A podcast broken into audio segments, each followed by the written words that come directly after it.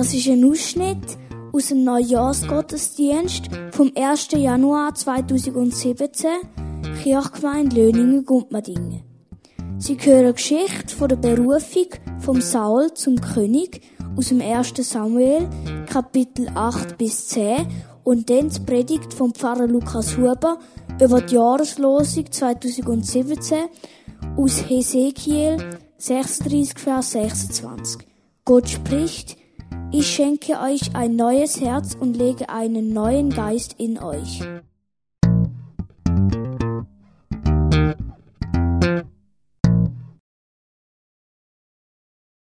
Der Samuel ist alt geworden. Die Leute haben es gemerkt, er ist manchmal gar nicht mehr so richtig, einfach nicht mehr so, nicht mehr so draus gekommen. Manchmal hat man es gemerkt. Er war ein guter Mann und ein guter Richter, aber jetzt hat man gemerkt, der Samuel ist alt geworden. Er hat zwei Söhne gehabt, der Joel und der Abia. Und die hat er gefunden, die sollten doch ihm folgen als Richter. Aber die sind nicht so gut wie er. Zuerst hat man es gar nicht gemerkt. Aber wenn man länger mit ihnen zu tun hat, beim Richten, beim Unterscheiden von dem, was richtig und was falsch ist, beim Streitschlichten, haben die Leute plötzlich gemerkt, ja, Moment, rasch. Die sind ja bestechlich. Die nehmen ja Geld und dann tun sie es so richten, wie es dem passt, was Geld zahlt hat. Das geht gar nicht. Zuerst war es ruhig und die Leute haben nur unter sich geredet. Aber irgendwann sind die Leute zum Samuel gegangen und haben gesagt, Samuel, du bist alt geworden, deine Söhne, wir wollen einen König. Samuel, ein König? Ja, aber sind ihr... Nein, aber ihr wisst doch, wir haben nur einen König, das ist Gott. Samuel, wir wollen einen König. Nein, aber... Und dann hat der Samuel wie eine Art Stimme von Gott gehört und gesagt hat, Samuel, du musst ihnen folgen. Du musst ihnen folgen. Gib ihnen einen König.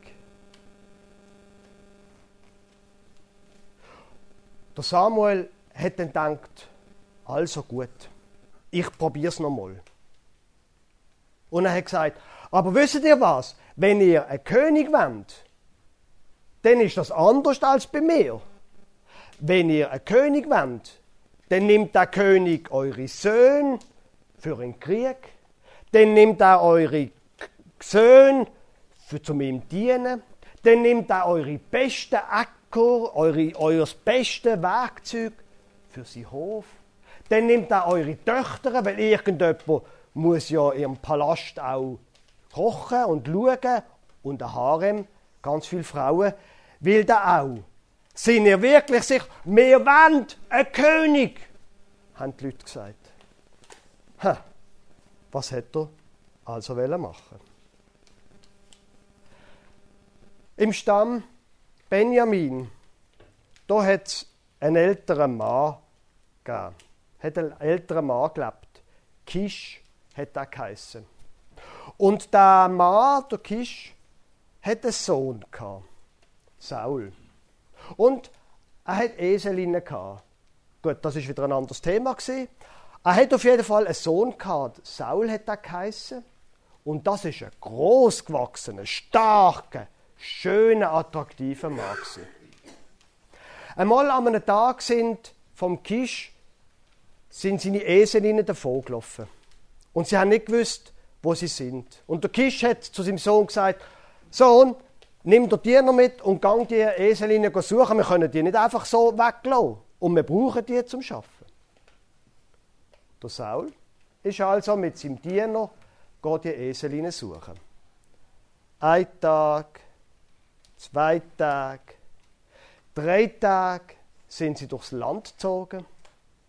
Irgendwann hat dann der, Diener gesagt, du Saul, langsam sollten wir zurück, sonst macht sich dann am Schluss der Vater noch mehr Sorgen um uns als um die Eselinnen. Ja, aber wir müssen doch die jetzt finden, hat der Saul gesagt. Plötzlich sagt der Diener. Du, aber Moment, rasch. Da, wo wir jetzt sind, in dem Städtchen dort oben, dort wohnt dort nicht da der große Seher, da der äh, Prophet ähm, äh, Samuel, wohnt, wohnt der nicht dort? Sag, kann sein. Das sollten wir fragen. Also gut, hat sich der Saul gesagt. Die paar Kilometer, auf die kommt es nicht auch noch drauf an. Der Samuel war vorgewarnt.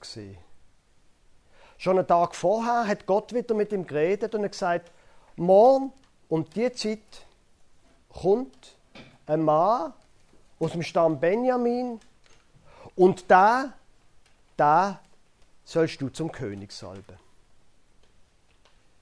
Die beiden Männer gehen jetzt also in die Stadt, wo der Seher ist, in der Hoffnung, er könne ihnen helfen.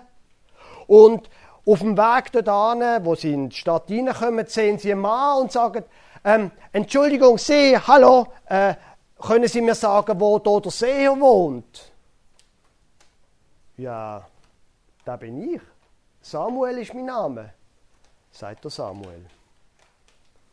Das ist ja gut, dass du da bist, Saul. Woher weiß der mein Name? Mach doch keine Sorgen um deine Eselinnen. Die sind gefunden worden. Ich meine, dir gehört ja jetzt alles in Israel. Was redet der?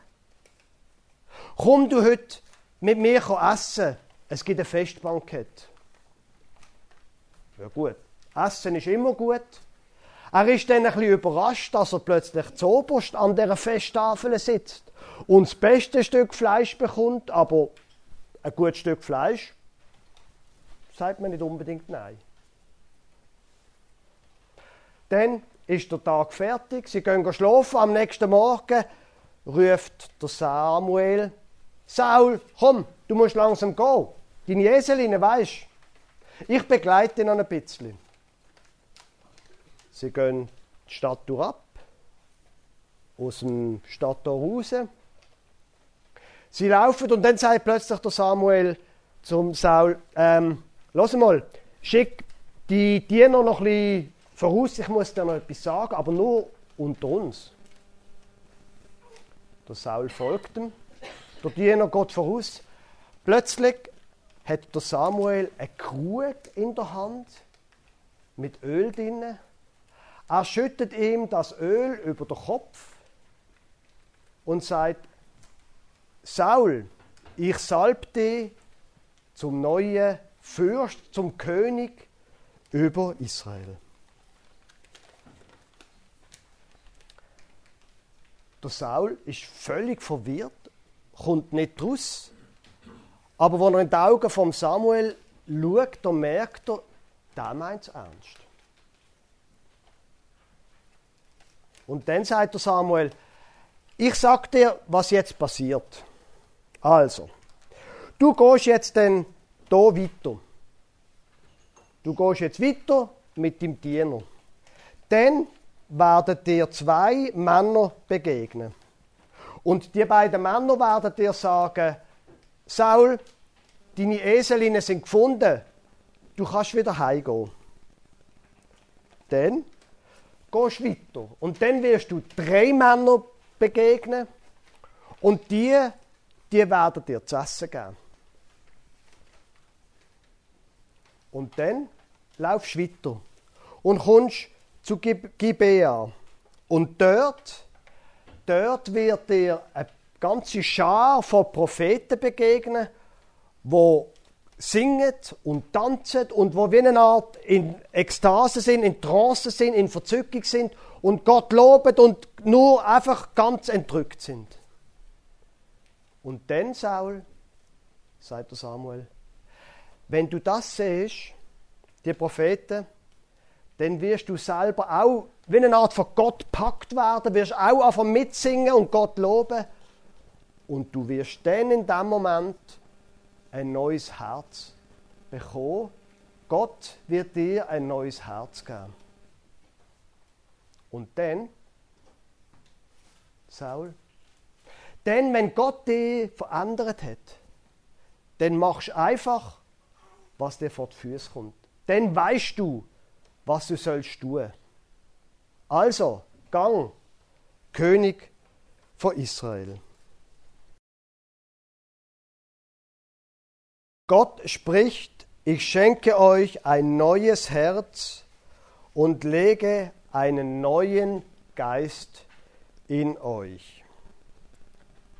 Liebe Gemeinde, ein neues Jahr liegt vor uns und verbunden mit dem ist für viele Menschen der Wunsch, es möge ein besseres Jahr werden als letzte.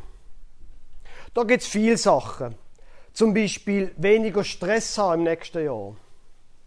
Oder mehr Sport treiben. Ich habe mir in der Herbstferien vorgenommen, nicht nur einmal Sport treiben pro Woche, sondern zweimal. Und wir sind ja da unter uns. Wenn ich ehrlich bin, letzte Woche habe ich kein einziges Mal Sport treiben. Immerhin habe ich mir neue Laufschuhe gekauft. Aber das ist ein anderes Thema. Das nützt nichts, wenn man sie dann nicht anlegt zum Rennen. Ich muss nicht noch mehr Beispiele machen. Ihnen fallen aus Ihrem eigenen Leben sicher genug weitere Beispiele aus. Sie wissen, von was ich rede. Und das ist ja so ein bisschen merkwürdig. Wir wüssten eigentlich ganz genau, was anders werden müsste. Und wir wüssten auch, vieles von dem, was neu werden müsste, ist schwierig. Speziell schwierig natürlich, wenn es andere Menschen betrifft. Dass sie müssten sich ändern. Beim Wunsch, mehr Sport zu treiben, da müsste ich ja nur mich selber ändern. Aber in den Situationen, wo ich eigentlich gern hätte, dass andere, wissen Sie, wie ich meine? Die erste Pointe von der Predigt ist, Gott spricht, ich schenke euch ein neues Herz und lege einen neuen Geist in euch. Es geht um mich, nicht um andere. Das hat auch eine Logik. Wir haben nur einen Einfluss und Macht über unser eigenes Leben und unser eigenes Verhalten. Auf das von anderen, da haben wir nur sehr, sehr beschränkt Einfluss. Darum ist es logisch, dass es heißt, es geht um dich. Ich schenke dir ein neues Herz und einen neuen Geist. Was nötig ist, etwas Neues muss in mir entstehen. Nochmal ganz neu anfangen. Da kommt die Jahreslosung gerade recht. Die zweite Pointe von dieser Predigt. Für manche Sachen im Leben, da braucht es nicht einfach nur ein bisschen schrübeln und ein bisschen machen. Für manche Sachen im Leben, da braucht es einen ganz grundlegenden Neustart. In der Geschichte vom Saul, von dem, wo als erster König von Israel in die Geschichte eingegangen ist, dort braucht es auch einen Neustart. Du bekommst ein neues Herz, verheißt durch Samuel im Saul. Und die Änderung, der komplette Neustart quasi, wird ganz klar verbunden mit Gott. Es ist nicht ein Appell, jetzt musst du aber und jetzt sollst du und du weißt denn und so und so. Es geht nicht um Moral. Der Neustart ist verbunden mit Gott. Du wirst Propheten antreffen, die sind in Verzückung und dann wirst du ein neues Herz bekommen. Das mit dem Neuwerden, das glaube ich, ist auch in unserer Kirchgemeinde wichtig und dass das Neuwerden verbunden wird mit Gott. Der Frühling werden wir einen Glaubenskurs anbieten. Das volle Leben. Eigentlich hat die Welle, dass wir heute schon Flyer haben, die kommen jetzt erst nächste Woche. Ein Glaubenskurs, wo Menschen einladen, um nochmal so ein bisschen grundlegend Sachen mit Gott, Themen anzuschauen und dann vielleicht sogar auch eine Entscheidung zu treffen. Ich will zu dem Gott gehören. Nach dem Konflager sind wir dran am überlegen, ob wir nach dem Konflager einen Jugendglaubenskurs anbieten, damit auch Junge die Chance haben, neu zu starten mit Gott. Im 2. Korintherbrief, im Kapitel 5, Vers 17 heißt, ist jemand in Christus, so ist er eine neue Kreatur, eine neue Schöpfung. Das Alte ist vergangen, siehe, Neues ist geworden. Das soll Gelegenheit, für das soll Gelegenheit sein, der Frühling, dass Menschen einen Schritt auf Gott zugehen und neu werden. Jetzt, das mit dem Neuwerden ist beim Hesekiel, der, wo der, der Spruch aus seinem Buch ist, und es ist auch beim Samuel, das mit dem Neuwerden und beim Paulus, das, was ich vorher gerade vorgelesen habe, im 2. Korintherbrief. Es ist immer so, wir können das nicht selber machen. Wenn etwas neu werden soll, dann müssen wir Gott suchen. Ich, sagt Gott, schenke euch ein neues Herz und lege einen neuen Geist in euch. In uns, aus uns, finden wir die Kraft nicht. Sie kommt von Gott. Jetzt, wenn Sie ein bisschen kritisch denken, oder wenn Sie auch schon älter sind als 20 Jahre, vielleicht 40 oder 60 oder auch 80, und das hören alles neu, dann stellt sich vielleicht die Frage, ja, aber will ich das eigentlich überhaupt? wieso soll eigentlich alles neu werden? Äh, so schlecht ist es doch eigentlich gar nicht. Und wie soll das passieren? Ich habe vorher, als ich Geschichte erzählt habe, etwas noch nicht vortragen. Ich möchte Ihnen das vorlesen. 1. Samuel 10, Vers 6 bis 8. Da sagt Samuel zum Saul, und der Geist des Herrn wird über dich kommen, dass du mit ihnen, eben mit den Propheten, in Verzückung gerätst, da wirst du umgewandelt und ein anderer Mensch werden. Wenn bei dir nun diese Zeichen eintreffen, so tu, was dir vor die Hände kommt, denn Gott ist mit dir. Du sollst aber vor mir hinabgehen nach Gilgal, siehe, da will ich zu dir hinabkommen, um Brandopfer und Dankopfer zu opfern. Sieben Tage sollst du warten, bis ich zu dir komme und dir kundtue, was du tun sollst. Samuel macht eine klare Ansage, was er von ihm erwartet. Als nächstes. Jetzt erzähle ich Ihnen kurz, wie die Geschichte weitergegangen ist.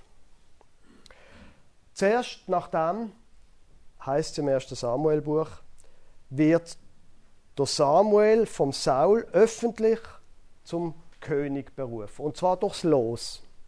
Und das Los fällt genau, es ist ja schließlich von Gott, auf der Saul. Und der Saul wird dann von den Leuten als König akzeptiert. Und zu dieser Zeit brechen Ammoniter ins Land hinein. Der Saul weiß, was es geschlagen hat. Er rief die Leute zusammen. Sie müssen mal nachschauen, wenn das gemacht ist sehr spannend, ein bisschen blutig, aber müssen mal nachlesen. Auf jeden Fall tut der Saul die Ammoniter aus dem Land werfen. Nachher kommen die Philister, weil sie von dem gehört haben. Und weil der Sohn vom Saul auch noch eben Philisterpost angegriffen hat. Aber das ist auch nochmal eine andere Geschichte. Und jetzt haben die Leute richtig Angst. Aber es ist ja noch das von diesen sieben Tagen. Und der Saul wartet, probiert die Leute zusammenzuhalten, bei der Stimmung zu behalten, die haben Angst. Und so nach ein paar Tagen fangen sie an unruhig werden, die Leute, und ein paar fangen schon an zu desertieren, gehen wieder. Und der Saul bekommt Angst und dann sind die sieben Tage um und der Samuel ist immer noch nicht da. Dann denkt er, aber ich bringe das Opfer selber. Und er holt die Tiere und opfert sie und bringt das Opfer selber. Und natürlich, wie es muss sein, genau in dem Moment kommt der Samuel. Hey, was hast du gemacht? Ich hatte doch gesagt, du sollst warten, bis ich komme. Wir haben es vorher gerade gelesen. Der Saul erklärt sich. Aber dann sagt der Samuel zu ihm, Samuel aber sprach zu Saul, du hast töricht gehandelt und nicht gehalten das Gebot des Herrn, deines Gottes, das er dir geboten hat. Er hätte dein Königtum bestätigt für Israel für und für. Aber nun wird dein Königtum nicht bestehen. Was für eine unglaubliche Geschichte. Da tut der Samuel der Saul zum König bestimmen. Auf Befehl von Gott. Und er sagt ihm, du bekommst ein neues Herz. Und dann macht der gleiche Saul aus Angst, die Leute zu verlieren, ein so einen Fehler. Und das ist schon der Anfang vom Ende von seiner Karriere als König. Mindestens als glücklicher König. Er kann sich noch lang an der Macht halten. Nochmal einen Schritt zurück in dieser Geschichte. Der Samuel sagt dem Volk ein paar Mal, ich habe es vorher in der Geschichte erzählt, ihr solltet keinen König suchen. Vertraut auf Gott, er soll eure König sein. Lasst es bleiben. Lasst es bleiben. Und wo der Saul dann gewählt ist, weil das Volk darauf besteht, dass sie König wollen, wo der Saul gewählt ist, da tritt der Samuel dann zurück. Er ist eben alt geworden. Und er haltet eine lange Rede und dann sagt er, 1. Samuel 12, 20 bis 22. Samuel aber sprach zum Volk, fürchtet euch nicht. Ihr habt zwar all das Unrecht getan, eben ihr König haben welle, doch weicht nicht vom Herrn ab, sondern dient dem Herrn von ganzem Herzen und folgt nicht den nichtigen Götzen nach, denn sie nützen nicht und können nicht erretten, weil sie nichtig sind. Der Herr verstößt sein Volk nicht um seines großen Namens willen, denn es hat dem Herrn gefallen, euch zu seinem Volk zu machen. So, und jetzt muss ich zur dritten Pointe kommen. Sonst tun wir uns dort fest im Dickicht von dieser Predigt verirren. Die dritte Pointe ist, auch wenn alles neu wird, auch wenn wir, wenn wir glauben, ein neues Herz bekommen, wir bleiben im Dickicht von unserem Leben stecken. Wir bleiben in dieser komplexen Welt stecken. Und wenn wir den Eindruck haben, unsere Welt wird jeden Tag komplizierter, die Situation damals ist auch extrem komplex gewesen. Wir haben ja ein paar Sachen schon davon gehabt. Der Samuel hat gar nicht wollen, dass sie König nehmen. Hat dann doch einen und da wiederum sieht, was ihm vor Augen liegt, bekommt aber Angst, weil schließlich die Philister und macht einen Fehler und das Leben ist ganz fürchterlich kompliziert und komplex. Misstrauen Sie darum jedem, wo einfache Antworten hat auf die schwierigen Fragen von dieser Welt. Misstrauen Sie jedem, der sagt, du musst nur glauben und dann ist alles ganz einfach. Es ist nicht wahr. Einmal nicht, wenn wir in der Bibel gehen, gehen lesen. Es stimmt, wir bekommen ein neues Herz. Aber das heißt nicht, dass unser Leben völlig einfach und locker wird. Es ist einfach nicht wahr. Wir bleiben in unserer Welt verhaftet, in unserer komplizierten Familie, wo eine junge Frau in unserer weiteren Verwandtschaft eine schwere Krankheit hat, wo sich vielleicht, ich weiß nicht, wie es bei Ihnen ist, ein Kind nicht so entwickelt oder der Enkel nicht so entwickelt, wie Sie das gern hätten, wo wir selber manchmal hier einfügen, ist jetzt das ein Widerspruch? Ich glaube, es ist kein Widerspruch, das mit dem neuen Herz und mit dem, dass unser Leben kompliziert bleibt, wenn wir die Geschichten von der Bibel lesen. Die Frage ist nur, in dem ganzen Dickicht von unserem Alltag, wo schauen wir an?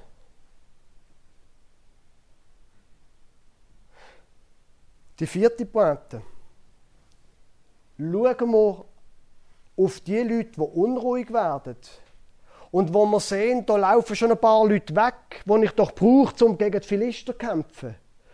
Schaue ich auf die Situation, wo so schwierig ist und die Leute laufen weg und ich habe Angst selber und weiß nicht recht. Oder schaue ich auf das, auf die Verheißung von Samuel. Ich komme. Und dann feiern wir zusammen ein Opfer. Und dann hat alles seine Ordnung. Die Komplexität der Situation bleibt, aber die Frage ist, auf was schauen wir? Auf das Problem oder auch auf die Verheißung, wo in dem Hesekiel-Text steht. Ich schenke euch ein neues Herz und lege einen neuen Geist in euch. In unserer Kirchgemeinde ist es auch ein bisschen komplex manchmal. Ich habe im letzten Jahr den Eindruck gehabt, ich sei selber als Pfarrer in einem ziemlich hohen Tempo unterwegs. Und dass ich möglicherweise auch ein hohes Tempo in der Gemeinde angelegt habe, wo vielleicht irgendwann auch wieder mal ein bisschen eine langsamere Zeit muss kommen. Vielleicht ist auch mal gut mit immer Neuem. Der Glaubenskurs zum Beispiel, der Frühling, da ist mir ein großes Anliegen. Aber ist denn irgendwann auch mal gut mit Neuem? Und ich habe mir vorgenommen, für mich selber, nach dem Frühling dann ein langsamer zu rennen, langsamer zu laufen. Aber dann dann fällt mir ein, aber Moment, da gibt es ja noch das andere, das mit dem Ausbau vom Messmerhaus, das läuft ja auch noch. Das ist ja auch jetzt nicht etwas, wo immer gleich bleibt, sondern was jetzt plötzlich noch etwas anderes Neues gibt. Und wir merken, Sie haben es vielleicht im Kirchgemeindebrief gelesen, mit der Musik wird es wahrscheinlich auch Änderungen geben. Habe ich nicht gesucht, aber der Schilberg Feller sagt, es ist immer schwieriger, Organisten zu finden. Die Komplexität bleibt. Es ist nicht einfach. Weder im eigenen Leben, noch im Berufsleben, noch in der Kirchgemeinde. Aber ich selber, ich möchte mich an dem orientieren, wo der Samuel zum Volk sagt. Der Herr verstößt sein Volk nicht, um seines großen Namens willen. Denn es hat dem Herrn gefallen, euch zu seinem Volk zu machen. Das gilt auch für uns als Kirchgemeinde am Anfang von dem Jahr. Gott will uns als Gemeinschaft brauchen in dem Jahr Wir gehören zu ihm. Er möchte, dass durch uns das Leben von Menschen neu wird. Und ein Teil davon machen wir, was uns vor die Füße fällt. So hat es geheißen beim Saul. Aber das Große, das ganz Große, das ist und bleibt ein Geschenk. Gott spricht, ich schenke euch ein neues Herz und lege einen neuen Geist in euch. Amen.